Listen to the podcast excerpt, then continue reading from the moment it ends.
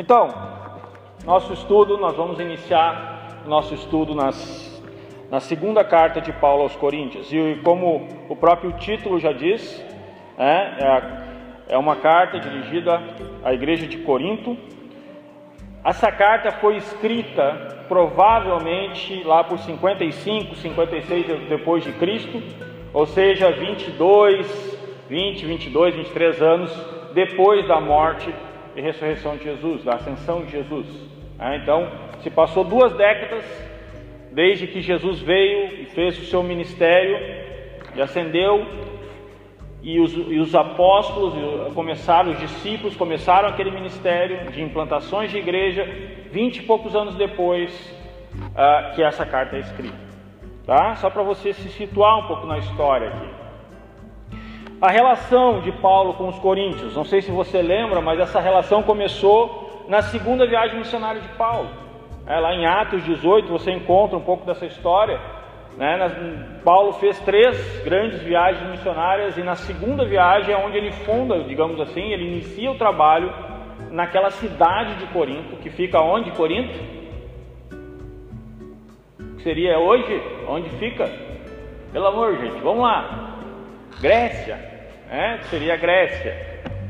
Então, Paulo inicia aquela igreja, ele, ele funda aquela igreja ali, ele começa um trabalho, ele fica em torno de 18 meses ali.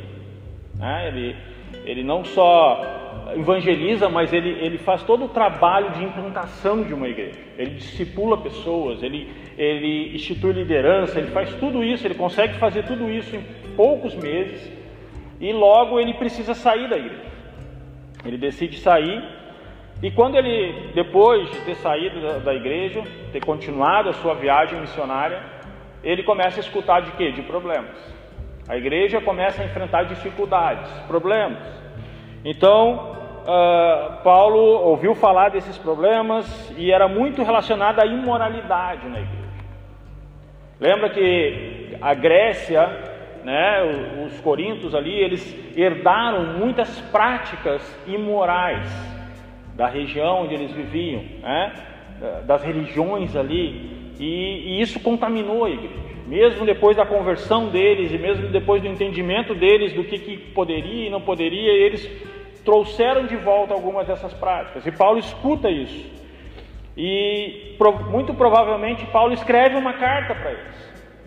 É, essa carta nós não temos, é uma carta perdida, ela é mencionada em 1 Coríntios 5, 9.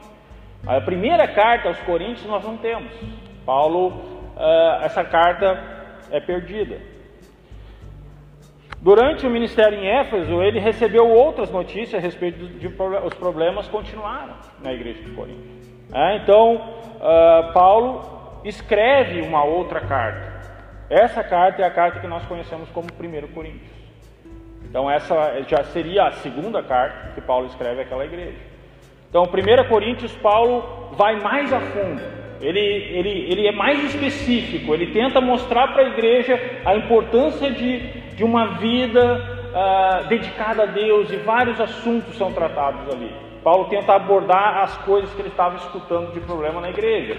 Lembra que ele trata de um problema bem específico, é, de uma situação de pecado muito grave que acontecia na igreja e ninguém estava fazendo nada, e Paulo vai e trata aquilo. Então, Paulo escreve uma carta um pouco mais pesada já, 1 Coríntios, uma, uma carta de repreensão muito forte. E o que, que acontece então quando Paulo escreve essa carta? As coisas pioram. Ah, Paulo escuta, começa a escutar que as coisas não, não melhoraram, pelo contrário, Paulo começa a ter informações de que falsos apóstolos ou falsos líderes começaram a influenciar a igreja e começaram a plantar uh, notícias e ataques contra a própria pessoa de Paulo. É, então Paulo começa, envia Timóteo para lá para saber melhor o que estava acontecendo. É, e Timóteo traz notícias piores. E Timóteo fala algo importante. Qual é a estratégia que esses falsos apóstolos estavam tentando, eles estavam atacando o caráter de Paulo, as intenções de Paulo, as motivações de Paulo, a autoridade de Paulo. Por que, que eles estavam fazendo isso? Porque para você ensinar uma doutrina diferente, para você conseguir convencer as pessoas de que aquilo que eles acreditavam e aquilo que tava, tinha sido ensinado era errado, o que, que eles precisavam fazer? Minar quem ensinou, atacar quem ensinou, provar para a igreja que Paulo não era qualificado para estar na frente, para ter autoridade. Então eles começaram a atacar Paulo. E Paulo fica sabendo de tudo isso. E aí acontece algo interessante, que é, que é conhecido como a visita em tristeza, a visita amarga. É, Paulo abandona, ele para o seu ministério lá em Éfeso e ele corre para a igreja de Corinto para tentar ajudar a resolver toda essa situação, ajudar eles a se arrepender, a ver o quanto eles estavam indo para o caminho ruim.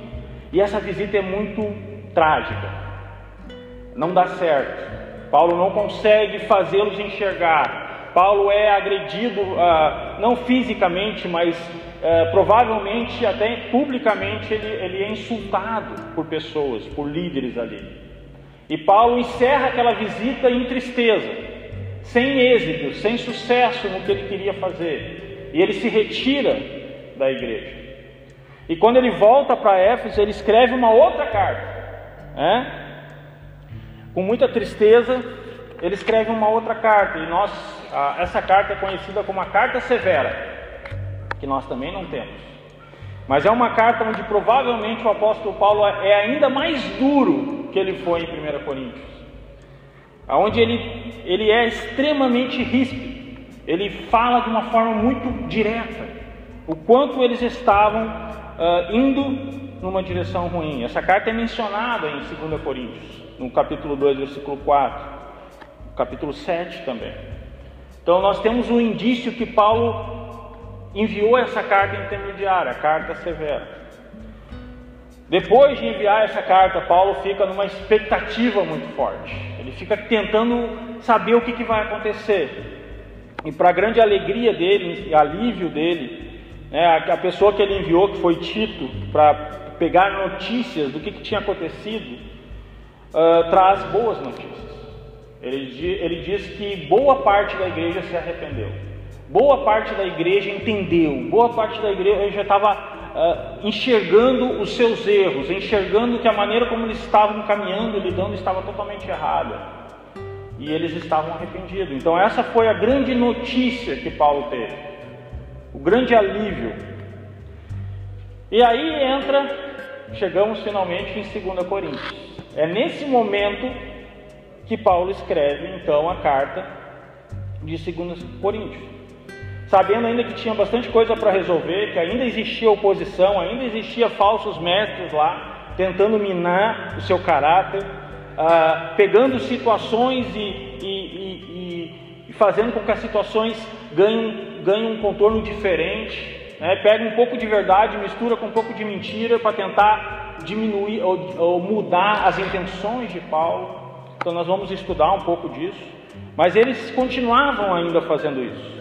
Mas a grande notícia que Paulo recebe é que boa parte da igreja começou a perceber isso. Estava começando a ter disposição em tomar atitudes em relação a isso. Ok? Desculpa, eu precisava fazer uma introdução para você ficar junto comigo nessa, nessa ideia de como que Paulo escreveu 2 Coríntios. Agora, você notou, você que tem o WhatsApp, você notou que eu, que eu dei um tema geral para todo o livro, para toda a carta.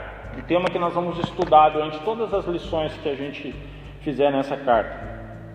Que é o tema é o seguinte: desafios reais na vida de um crente real. O que, que eu queria, o que, que você entende por esse tema?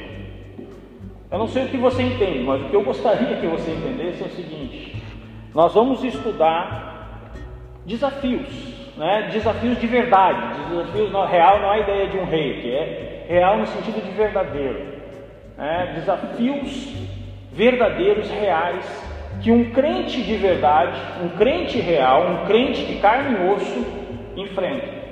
Essa é a ideia.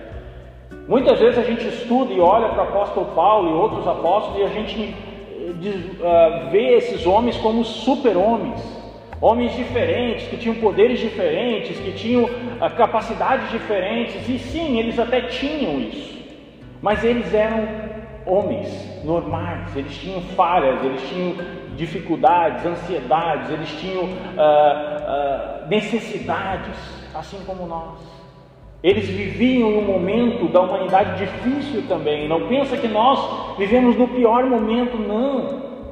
Então é, é importante nós entendermos, e é isso que eu queria que você olhasse para essa carta e conseguisse enxergar isso na vida de Paulo. Paulo era um, um crente real, um crente normal, um crente como qualquer outro crente que tinha uma fé verdadeira, que tinha convicções verdadeiras, mas tinha dificuldades reais e verdadeiras também. Então, nós vamos olhar um pouco para os desafios, porque a grande vantagem, a grande é uma carta um tanto difícil, muitas vezes de interpretação. Mas a grande vantagem de 2 Coríntios é que ela é muito mais um testemunho de Paulo Paulo, de certa forma, está abrindo o seu coração e está dizendo o que é o ministério, como ele enfrentou as dificuldades, quais foram essas dificuldades. Ele está abrindo um pouco, ele não está só ensinando, tem muito ensino ali, mas ele está muito mais testemunhando, abrindo o coração dele, mostrando para nós como era a vida dele. Isso nos dá a capacidade de olhar para isso e tirar lições importantes. Como Paulo enfrentava esses desafios desafios reais na vida de um crente real. Ok? Então hoje nós vamos olhar o primeiro desafio. Qual era o grande, ou o primeiro, não sei se é o grande, não sei se é o maior, mas o primeiro desafio que nós podemos ver Paulo enfrentando é o desafio de encontrar consolo em momentos de sofrimento. Como encontrar consolo em momentos de sofrimento? É isso que nós vamos estar vendo hoje. Eu queria que você me ajudasse com a leitura. Uh, ah, 1 Coríntios, vamos, vamos ler capítulo 1, do versículo 1 até o versículo 11. Cada um pode ler um versículo e depois nós vamos continuar o nosso estudo, tá bom?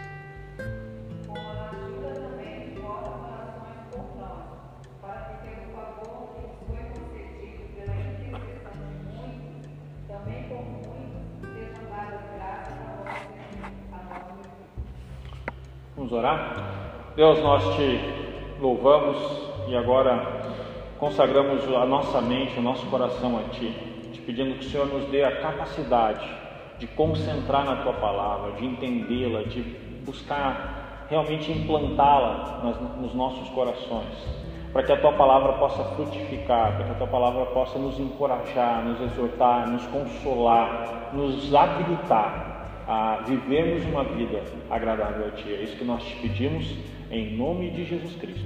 Amém. Então, como podemos encontrar consolo em momentos de sofrimento?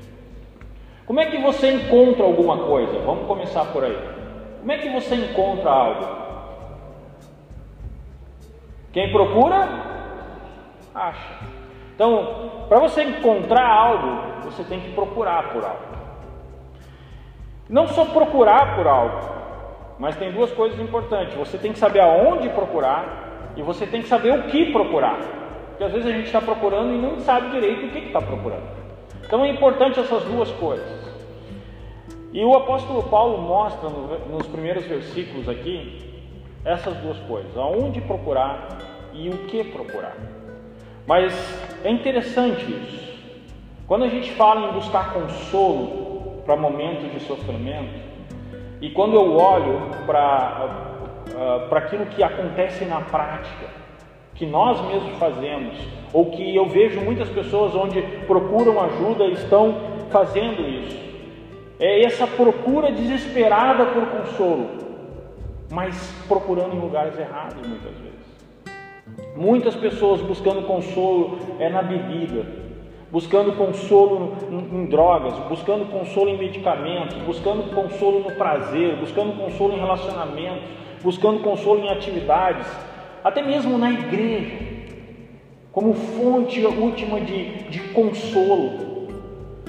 Será que essas coisas realmente nos podem nos dar um consolo real, verdadeiro, duradouro?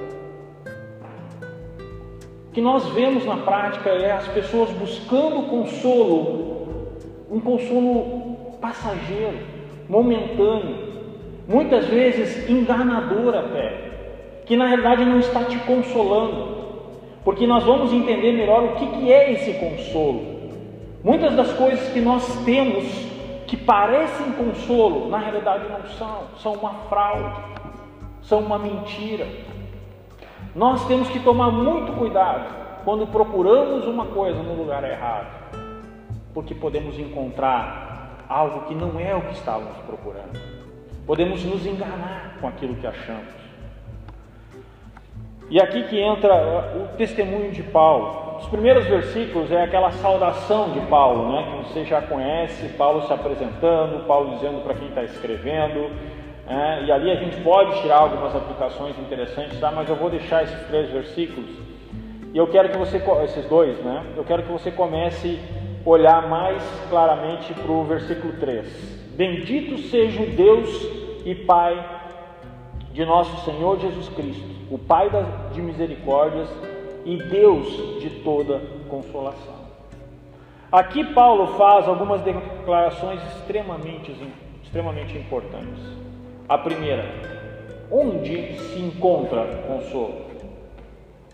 Aonde se encontra consolo?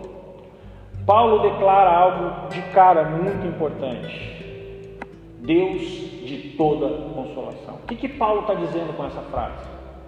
Que Deus, o qual ele crê e confia, ele, não, ele é um Deus, e a frase que ele usa aqui, de toda consolação, de, que é a fonte da consolação.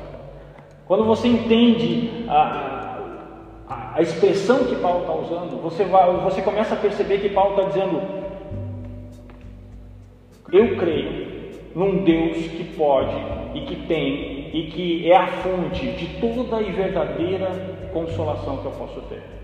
Não há outra consolação. A ideia da palavra toda por trás aqui coloca a, a expressão consolação no nível de que Deus é o Deus da consolação. A ideia aqui é que Deus tem a consolação. É Ele que pode consolar, é Ele que pode me dar isso que eu estou procurando. E depois eu quero te ajudar a entender melhor essa consolação. Mas o primeiro conceito que eu queria que você entendesse é, é Deus como fonte de toda a consolação. Isso significa o quê? Que essa consolação que Paulo está se referindo a primeira característica importante dela é que ela não é uma consolação natural.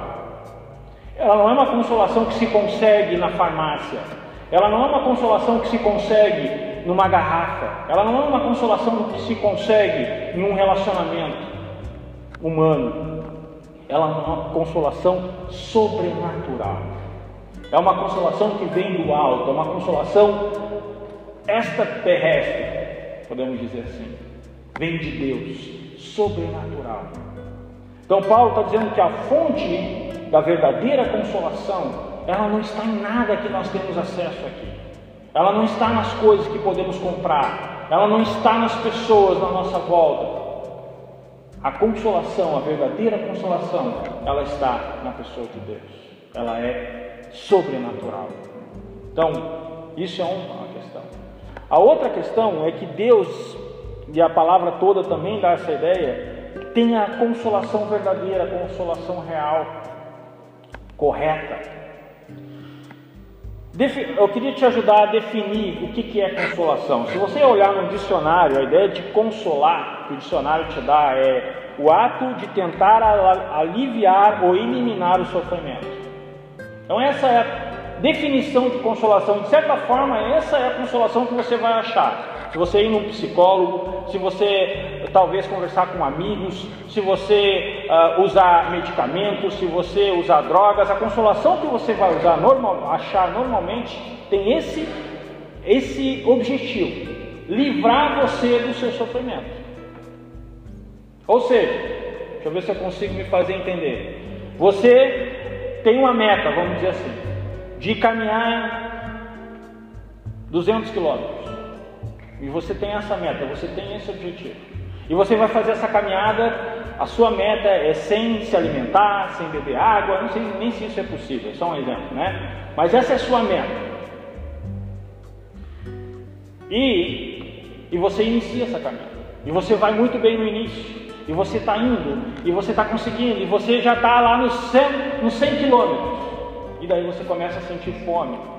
E você começa a ficar cansado e você começa a desanimar, e você começa a ter dúvida, e você começa. E aí vem o consolo humano, o consolo, esse consolo. E o que, que esse consolo vai tentar fazer? Ele não está preocupado em você chegar na sua meta. Esse consolo não está nem aí se você vai alcançar o seu objetivo. O consolo quer que você pare de sofrer, pare de, so de sentir fome, pare de sentir cansaço, para de sentir aflição. Esse é o consolo que você acha por aí. É um consolo que o objetivo dele é simplesmente tirar o seu sofrimento.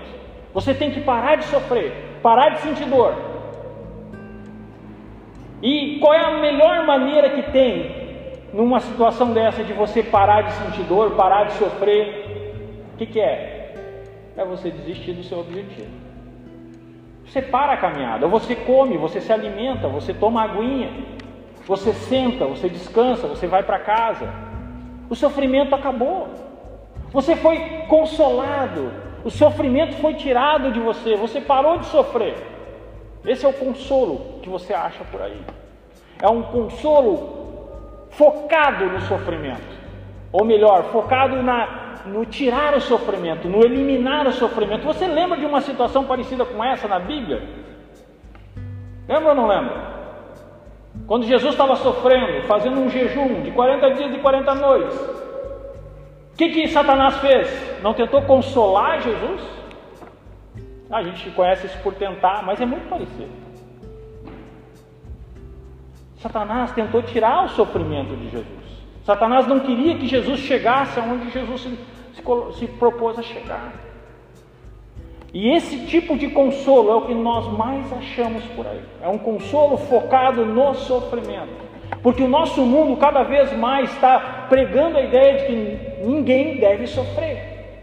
Você não pode sofrer bullying, você não pode sofrer uh, com, com piadas, você não pode sofrer com isso, com aquilo. Nós não podemos aceitar o sofrimento.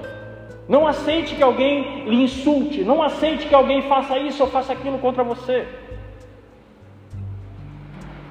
Nas igrejas está sendo pregado isso, que nós não devemos aceitar a pobreza, não devemos aceitar passar por doença, por enfermidade. O grande conceito que se está levantando hoje no nosso mundo é a ideia de que ninguém, principalmente um crente, deve sofrer. Concorda comigo? Você enxerga isso? Isso é o que está sendo falado. Então, esse é o conceito de consolo que o mundo tem. Agora, quando Paulo fala de consolo, e isso nós vamos olhando em toda a epístola, nós vamos entendendo isso cada vez melhor. O significado do consolo que Paulo está falando aqui é aquele que se coloca ao lado. E mais do que isso, é aquele que se coloca ao lado para ajudar na conclusão de uma tarefa. Então a ideia de consolo bíblico, de consolo que Paulo vai falar na sua carta, é um consolo diferente. Não é a pessoa que vai vir e dizer: Ah, para com isso. É, você, já, ah, você já conseguiu, você veio até os 100 quilômetros. Você já fez o suficiente. Tá, tudo bem, quer continuar, mas toma uma água.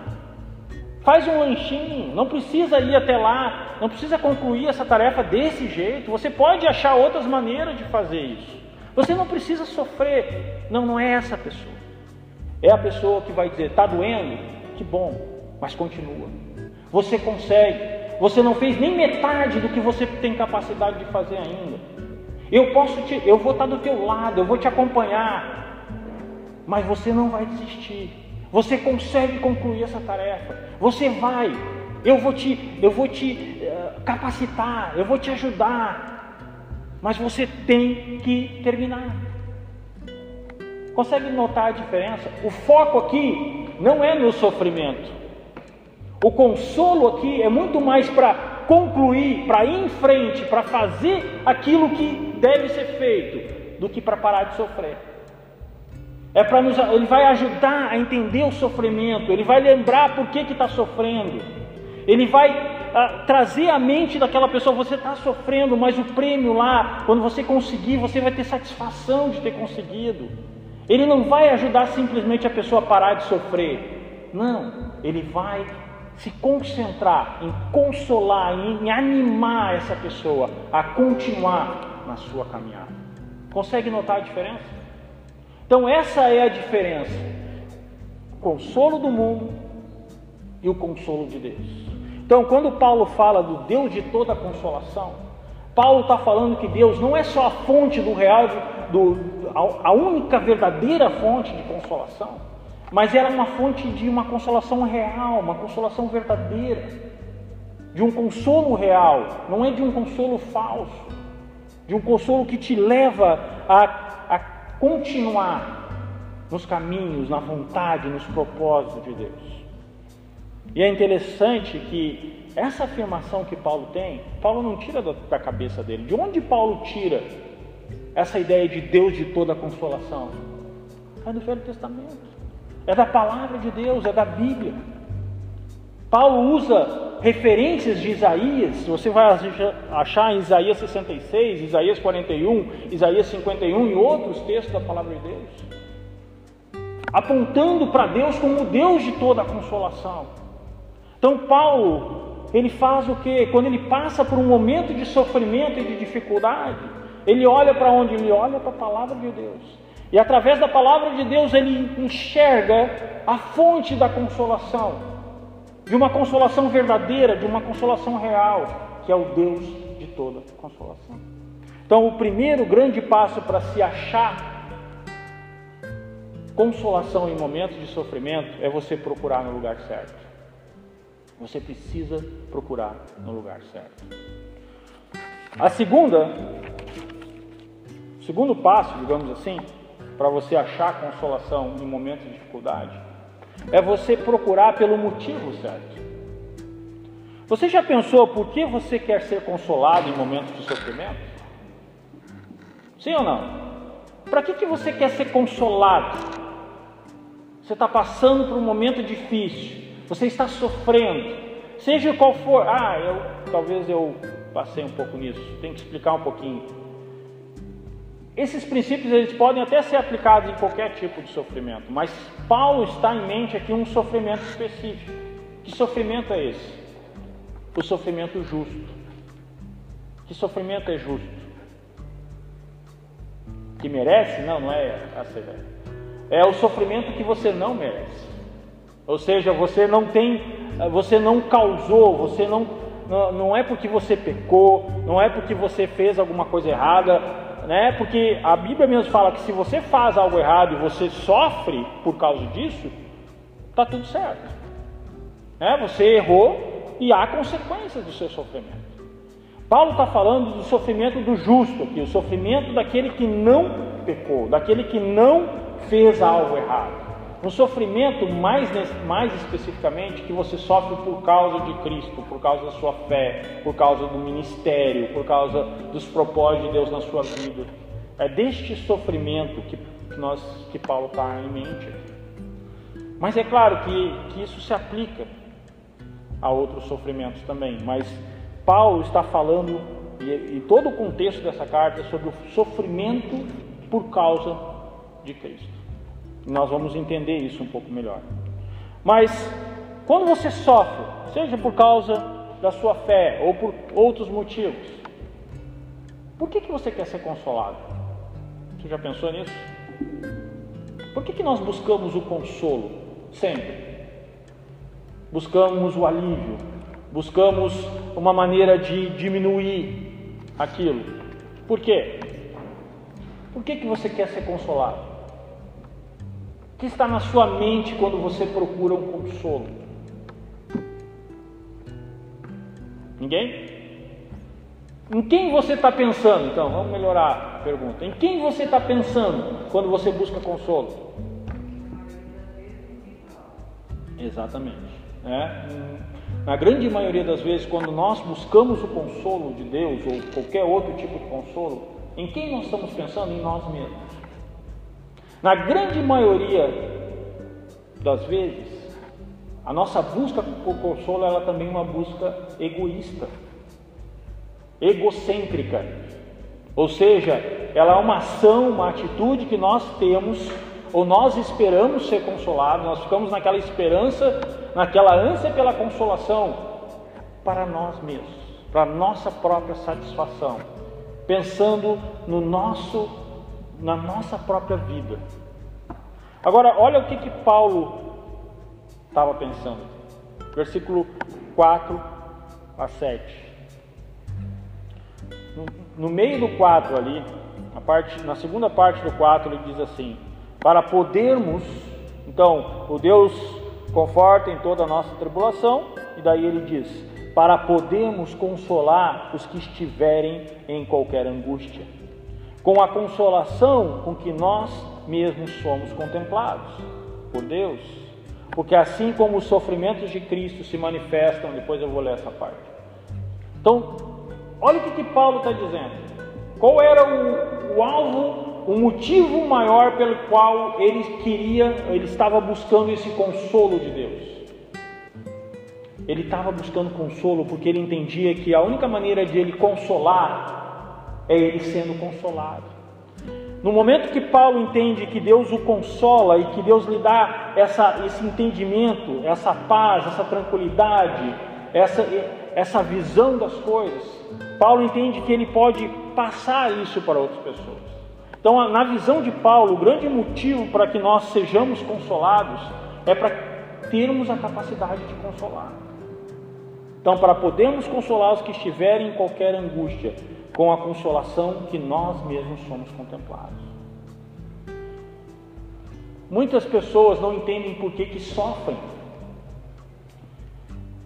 e por que, que elas não entendem por que, que sofrem? Porque muitas vezes nós temos um conceito errado sobre sofrimento. Nós vamos ver um pouquinho sobre isso para frente.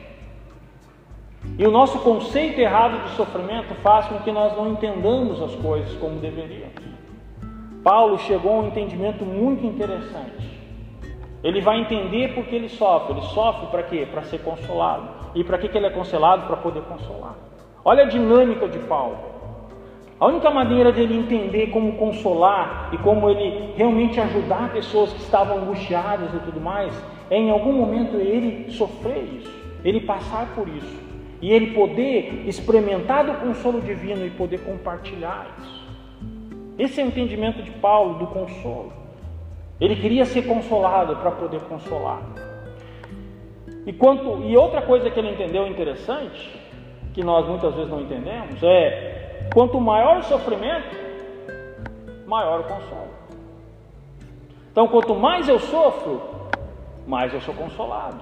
E quanto mais eu sou consolado, mais eu posso consolar. Essa é a dinâmica de Paulo.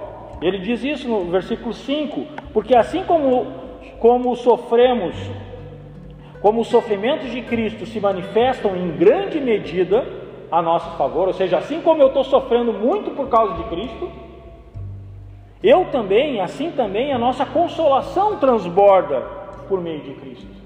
Então, Paulo admite que ele tem sofrido muito, e ele vai falar mais sobre isso para frente. Ele admite que os sofrimentos são grandes, são difíceis, são severos. Sim, eu estou sofrendo muito, mas eu também estou sendo muito consolado. O consolo que eu recebo é na mesma proporção, é na mesma medida, ou talvez é maior, a ideia de transborda, passa da medida. É um copo que transborda. Então, ao mesmo tempo que eu sofro grande, que eu grandes perseguições, que eu tenho grandes sofrimentos, eu também tenho grande consolação. E lembra, nós vamos falar ainda sobre isso. Essa consolação é diferenciada, é uma consolação sobrenatural. Então, quanto mais eu sofro, mais eu sou consolado. E a terceira coisa que Paulo entende Assim como as tribulações são para abençoar os outros, o consolo também. Versículo 6: Mas se somos atribulados, é para o nosso conforto e salvação. Se somos confortados, é também para o nosso conforto. Gente, isso aqui responde uma pergunta que todo mundo faz: Por que eu sofro? Por que Deus permite o sofrimento? Muitas vezes, e volto a dizer, situações onde pessoas sofrem sem motivo. Muitos, infelizmente, quando alguém passa por uma tribulação, uma doença, muito gostam, ah, isso é por causa de pecado, isso é por causa disso, é por causa daquilo. E sim, algumas doenças nós acabamos obtendo por causa de hábitos nossos. Mas eu creio que a grande maioria das tribulações e das, da, das dificuldades que nós enfrentamos não são por causa de pecados ou de hábitos, ou seja o que for. Sabe por que, que são? Está aqui a resposta. Porque somos atribulados para o vosso conforto e salvação, e somos confortados também para isso. O que, que Paulo está dizendo? Que tudo que ele estava sofrendo era para o conforto, ou, ou seja, para o bem deles. Paulo sofria para que eles fossem abençoados, mas como assim, gente? Como é que o sofrimento de Paulo pode abençoar os coríntios? Como é que o sofrimento, o seu sofrimento pode abençoar alguém? É porque quando nós sofremos, e quando nós aprendemos com o sofrimento, e quando nós recebemos o consolo de Deus, e isso nós entendemos tudo isso, nós ganhamos perseverança, ganhamos paciência, ganhamos experiência, e nós transmitimos isso para os outros. Os outros conseguem enxergar em nós a capacidade de sofrer por Cristo e, e receber um consolo sobrenatural, sobrenatural, e divino, ter a capacidade de, de continuar, de prevalecer, de eh, continuar nos caminhos de Deus. As pessoas olhavam para o sofrimento de Paulo e para tudo que Paulo enfrentava e vivia e disse, como que isso é possível? Como é que um ser humano pode enfrentar tal coisa e continuar? Como é que, como que Jó continuou? Se lembra da história? Como que Jó continuou? Porque ele teve um consolo sobrenatural. Então, quanto mais sofrimento, mais consolo. E lembra o que é consolo? É força, é energia, é, é, é ajuda de continuar, de você continuar no seu caminho. Não é tirar o sofrimento, mas é te capacitar a cumprir a sua tarefa, é te capacitar a não desistir. E Paulo tinha isso. Quanto mais ele sofria, mais ele continuava, mais força ele tinha, mais ânimo ele tinha, mais desejo ele tinha de continuar com o seu ministério. Isso é de Deus, isso não é humano. Isso você, como eu disse antes, você não acha em qualquer lugar. Paulo tinha uma capacidade sobrenatural dada por Deus de enfrentar o sofrimento. Isso é o que Paulo está dizendo, é por isso eu sofro para abençoar vocês, eu sou consolado para abençoar vocês. Tudo acontece para que Deus possa me usar na vida de vocês. Nós precisamos aprender esse conceito. Quando estamos enfrentando sofrimento e dificuldades, nós precisamos lembrar que se Deus está permitindo, está colocando muitas vezes isso na sua vida, é porque Ele quer usar isso na vida dos outros. Ele quer usar você como uma ferramenta. E por que um soldado passa por um treinamento? Por que, que os soldados que vão para o quartel vão para campo e sofrem, passam fome, passam eh, frio e sede? Por que, que eles passam por tudo isso? Por que, que eles sofrem? Porque eles estão sendo treinados. Eles precisam aprender a suportar isso. E eles são consolados de alguma forma quando eles percebem que quanto mais eles treinam, mais eles aguentam, mais eles conseguem, mais longe eles correm, mais certeira fica a mira deles, porque o treinamento está dando resultado e eles vão crescendo, vão crescendo e vão ser consolados nisso.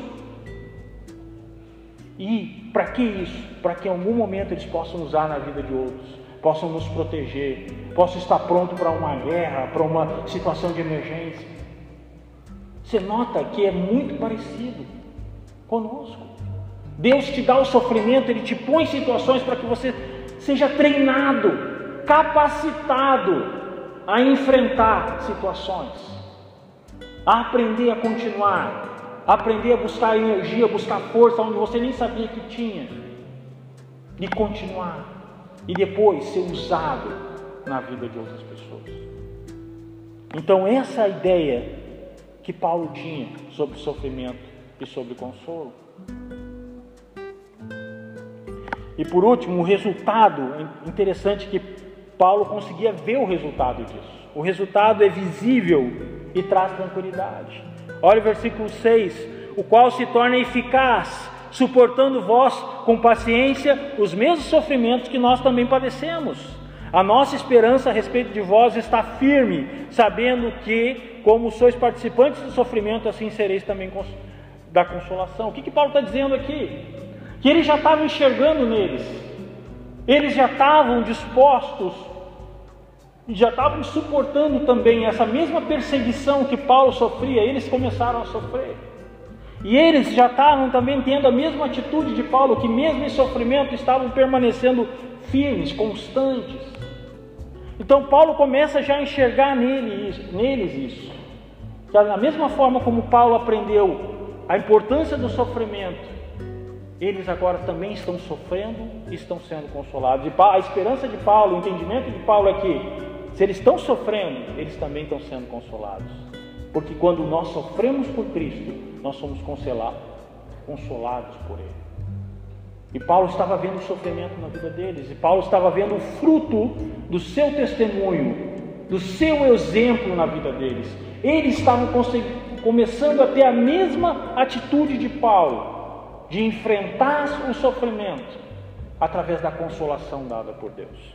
Então, é um resultado visível e que trouxe bastante tranquilidade e paz para Paulo. Terceiro passo para buscar sabedoria, ou desculpa, buscar consolo no meio do sofrimento. Procure com sabedoria. Procure com sabedoria. Versículo 8 a 10. Você já ouviu falar da teologia da prosperidade? Sim ou não? Sim? Teologia da vitória? Teologia do triunfo? Sim? Teologia da herança? Essa eu não tinha escutado, mas eu, esse dia eu, eu, eu ouvi. Já ouviu falar? Não. Essa é mais nova, é que um dia vocês escutam. E a teologia do sofrimento, vocês já ouviram ou não? Sim ou não? Nunca ouviu a teologia do sofrimento? Dessas todas que eu falei, qual que é a bíblica? Da prosperidade, da vitória, do triunfo, da herança ou do sofrimento? Qual que você acha que é a teologia bíblica? Ensinada na Bíblia. Chuta, gente. Não, não... É, o máximo vai acontecer. Essa é mais fácil que eu não sei. A única teologia dessas que é realmente ensinada na Bíblia é a teologia do sofrimento. Claro que o nome foi eu que dei aqui, né? Mas se há uma coisa que Jesus nos ensina, que os apóstolos nos ensinam, que todos os escritores do Novo Testamento nos ensinam, a maioria deles, você acha isso nos escritos de Pedro, você acha isso nos escritos de, de Tiago, de João, você acha isso nas palavras de Jesus, como Marcos citou, e Paulo ensina muito sobre isso, sobre sofrer, sobre sofrimento. Então, se há uma teologia que dessas todas que eu citei, bíblica, é a teologia do sofrimento. E o que, que é o que, que a teologia do sofrimento fala? Vamos dizer assim. Fala da importância do sofrimento, fala de como reagir ao sofrimento, fala de onde vem o sofrimento e de várias outras coisas. Então, os escritores do Novo Testamento, eles se preocuparam muito em ensinar o cristão como sofrer, ou por que sofrer, e como reagir a tudo isso. Nesse trecho, Paulo, mais do que ensinar sobre isso, ele dá, como eu falei antes, um testemunho sobre a sua experiência. Mas é um testemunho teológico, é um testemunho que essa teologia do sofrimento está por trás. Olha os versículos 8 a 10 ali. Paulo diz o seguinte: Porque não queremos, irmãos, que ignorais a natureza da tribulação que nos sobreveio na Ásia, porquanto foi acima das, vossas, das nossas forças, a ponto de desesperarmos até a própria vida. Contudo, já em nós mesmos tivemos a sentença de morte, para que não confiamos em nós, e sim no Deus que ressuscitou dos mortos, o qual nos livrou e livrará, e daí ele continua que, que Paulo, o que está na mente de Paulo aqui? Primeira coisa, que o seu sofrimento, algo que eu falei já algumas vezes hoje, o seu sofrimento era sobrenatural. Paulo olha para aquilo que ele estava enfrentando, para aquilo que ele estava passando, e ele vê aquilo como algo sobrenatural. Ou seja, Paulo está dizendo que essas coisas não vieram o sofrimento, ele tinha um entendimento que o sofrimento não era causado pelo irmão fulano de tal. O sofrimento não era porque o fulano não cumprimentou ou decepcionou, não era porque uh, o pastor não foi aquilo que, que deveria, não fez aquilo que deveria fazer. O sofrimento, por mais que venha das pessoas, ou venham de coisas, venham de doenças, venham de crises financeiras, ou venham de coisas parecem naturais, o que Paulo está verificando e entendendo que esse sofrimento que ele passou, que a gente não sabe exatamente o que, que é, mas esse sofrimento específico era sobrenatural, era acima das coisas deste mundo. Veio de onde? Veio de Deus. Da permissão de Deus ou da vontade de Deus, nós não sabemos. Mas a ideia que Paulo traz aqui é que era um sofrimento sobrenatural. Agora, por que, que eu preciso de um sofrimento sobrenatural? Para que, que eu preciso, ou para que, que Paulo precisa de um sofrimento sobrenatural? Para experimentar o que? A consolação sobrenatural. Como é que eu vou, eu vou experimentar uma consolação sobrenatural se eu não tiver um sofrimento sobrenatural? Então, Paulo, de certa forma, ele está racionalizando, ele está entendendo, ele está usando entendimento e sabedoria para entender como as coisas funcionam aqui. Paulo está dizendo para eles: olha, o que eu tenho passado é algo extremamente difícil, é algo que me levou até um, um desespero de, da minha vida. Eu eu tava, cheguei ao ponto de desespero, e olha que interessante aqui. Às vezes nós temos, como eu falei antes, aquele conceito do super Paulo que sabe as respostas para tudo, que sabe como lidar com tudo, mas Paulo está dizendo que ele esteve em um momento totalmente desesperado. O sofrimento era tão grande que Paulo estava desesperado, porque era um sofrimento sobrenatural. E por que isso? Como eu disse, um consolo sobrenatural, mas mais do que isso. Esse tipo de sofrimento enfrentar esse tipo de situação me leva obrigatoriamente a reconhecer algo importante, que é o que? Aquilo que Paulo reconhece. Contudo, já em nós mesmos, já tivemos sentença de morte. Paulo está dizendo o quê? nesse momento de desespero, eu percebi algo inteiramente simples. Eu já estava morto. Eu já estava morto em meus próprios delitos e pecados. O meu destino era de morte, uma morte eterna, uma morte definitiva. Mas o Deus que ressuscita os mortos, Ele me livrou. E isso me mostra e me lembra que eu não posso depender de mim, eu não posso depender das minhas próprias forças. E se eu, se eu enfrentei algo sobrenatural, eu tenho um Deus sobrenatural que me consola, e eu tenho um consolo sobrenatural que me dá força, e eu tenho de onde tirar poder e energia para enfrentar essa situação. Paulo racionaliza, ele entende as coisas, ele usa sabedoria, ele usa a sua fé, as suas convicções, e ele busca consolo com entendimento, com sabedoria. Então ele, ele reconhece isso, e o Deus, uh, Deus que ressuscita os mortos, o qual nos livrou nos livrará de tão grande morte, em quem temos esperado que ainda continuará a livrar-nos. Se Deus, se alguém vai livrar, se alguém vai aliviar o sofrimento, se há necessidade desse sofrimento ser aliviado, diminuído, quem vai, quem pode, quem tem o poder para fazer isso é Deus.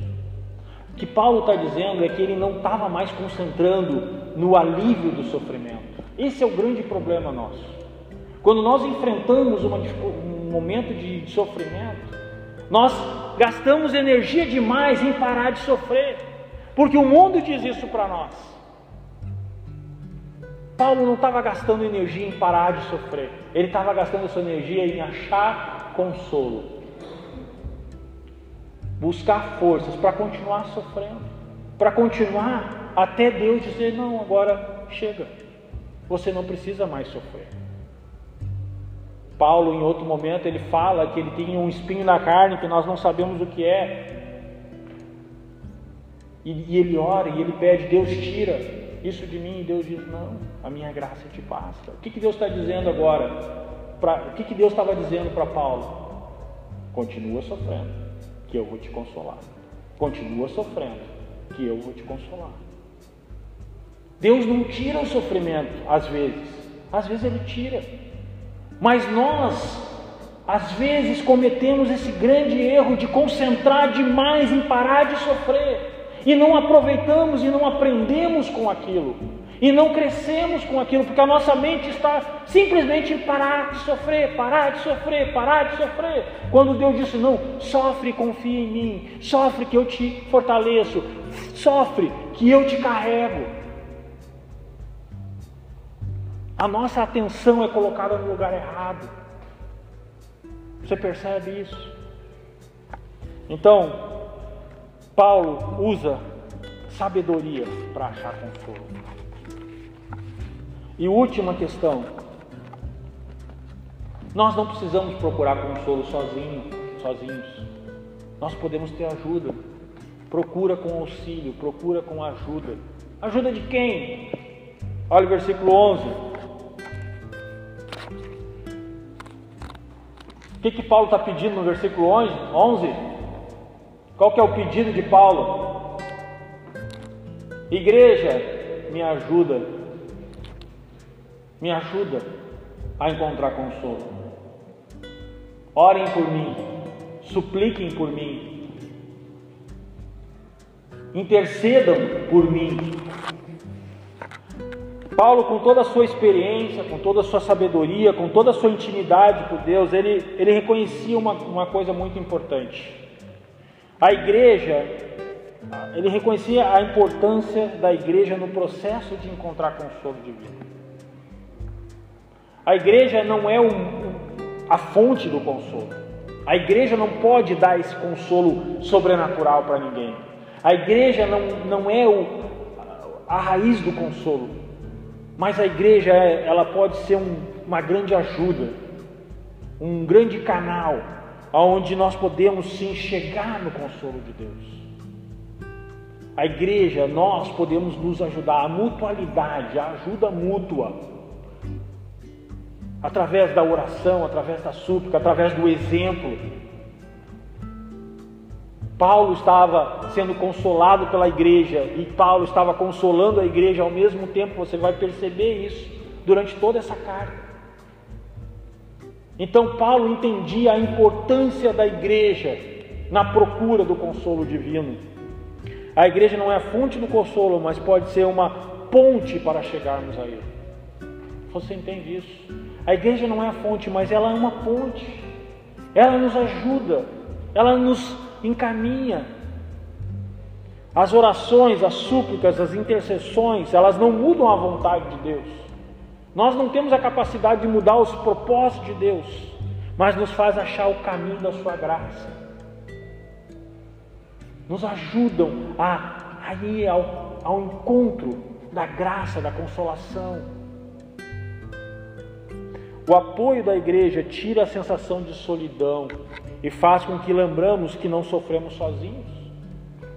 Paulo em Romanos, ele diz assim, Romanos 15, 30, ele fala assim para a igreja: Rogo-vos, pois, irmãos, por nosso Senhor Jesus Cristo, que também, pelo amor do Espírito, que luteis juntamente comigo nas orações a Deus a meu favor, para que eu me veja livre dos rebeldes que vivem na Judéia e que este meu serviço em Jerusalém seja bem aceito pelos santos. O que, que Paulo está convocando a igreja? Lutem junto comigo. Me deem a sensação de que eu não estou sozinho nessa batalha. Se mostrem comigo, me apoiando, me auxiliando, orando comigo. É muito importante, e às vezes eu mesmo sou, falho muito nisso. Eu, muitas vezes eu, eu acho que coisas simples, eu não percebo a importância de coisas simples. Eu deixo passar que às vezes uma pequena oração com alguém, um pequeno telefonema, dizendo: Ó, oh, eu estou contigo, eu estou orando por você. O quanto isso pode ser importante na vida de uma pessoa que está enfrentando um sofrimento. E às vezes nós deixamos essas coisas e damos pouco valor para essas coisas. Paulo está dizendo que quando a igreja mostra, seja através da oração, seja através de outras maneiras, mostra que está junto, isso é extremamente importante. Esses dias, quando o Douglas esteve aqui, uh, ele disse que o pastor deles lá, o pastor da Air, que ele tem a minha foto da minha família no seu escritório. E que todos os dias, ou toda semana, tem um dia da semana que ele ora por nós. Enquanto aquilo que eu não acho importante de fazer pelos outros, mas na hora aquilo me impactou. E aquilo me deu uh, ânimo me deu energia, me deu consolo. Porque eu sei que tem alguém que eu nem sabia, que eu mal conheço, que tem a minha foto, que é ter a minha foto já é algo, né? Ter a minha foto na sua frente já é algo um desafio. Mas está lá com a minha foto, orando por mim, orando pela minha família. O quanto isso é consolador, o quanto isso é encorajador. Muitas vezes nós não damos valor para essas coisas. Paulo entendia o quanto é importante a atuação da igreja na busca pelo consolo. Eu sei que eu acho que eu passei de tempo hoje, mas estou terminando. Tá? E hoje era sábado dar uma introdução. Então, para concluir, tenha uma perspectiva bíblica sobre sofrimento. Tenha uma perspectiva bíblica sobre o sofrimento. Talvez isso é uma das coisas mais importantes para um cristão hoje. Não deixe o mundo enganar você. Não deixe Satanás enganar você. Não seja alguém que foge do sofrimento como o diabo foge da cruz. É? Tem essa expressão. Nem sempre o sofrimento é algo ruim. Nem sempre o sofrimento é para o seu mal. 1 Pedro 4,12 diz assim: Amados, não surpreenda com o fogo que surge entre vocês para os provar, como se algo estranho lhe estivesse acontecendo, mas alegrem-se à medida que participam dos sofrimentos de Cristo, para que também, quando a sua glória for revelada, vocês exultem com grande alegria. Pedro está dizendo que, gente, tenham alegria quando vocês sofrem. Lembra que Jesus sofreu. Jesus enfrentou o sofrimento. E Jesus foi até o fim, recebendo o consolo, a graça, o poder de Deus para realizar a tarefa. E assim como Jesus venceu, vocês também vão vencer.